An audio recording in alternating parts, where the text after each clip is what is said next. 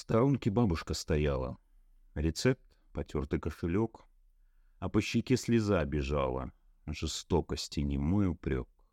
Тихонько отошла и плачет, ведь на лекарства денег нет. Другие люди, спрятав сдачу, спешили. Суета-сует. У каждого свои проблемы, у каждого судьба своя, а у нее кружились стены. От слез болела голова. Последний считает крохи. До этого пришлось дожить. На том листке всего лишь строки. От этих строк зависит жизнь. И женщина, приняв своею ту боль, что в тех глазах прочла, к окошку повела, жалея. Им мимо боли не прошла. Держалась за руку старушка, боясь надежду потерять. К окошку шла она послушно, чтобы рецепт опять подать. Та женщина все оплатила, вложила деньги ей в ладошку.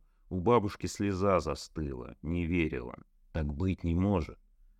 Привыкли мы в добро не верить. Проходим смело мимо слез. Мы душу спрятали за дверью, а на добро не мой вопрос. А бабушка, поверив в чудо, поверив, есть добро на свете, быть может, долго будет помнить, молитвой на добро ответив.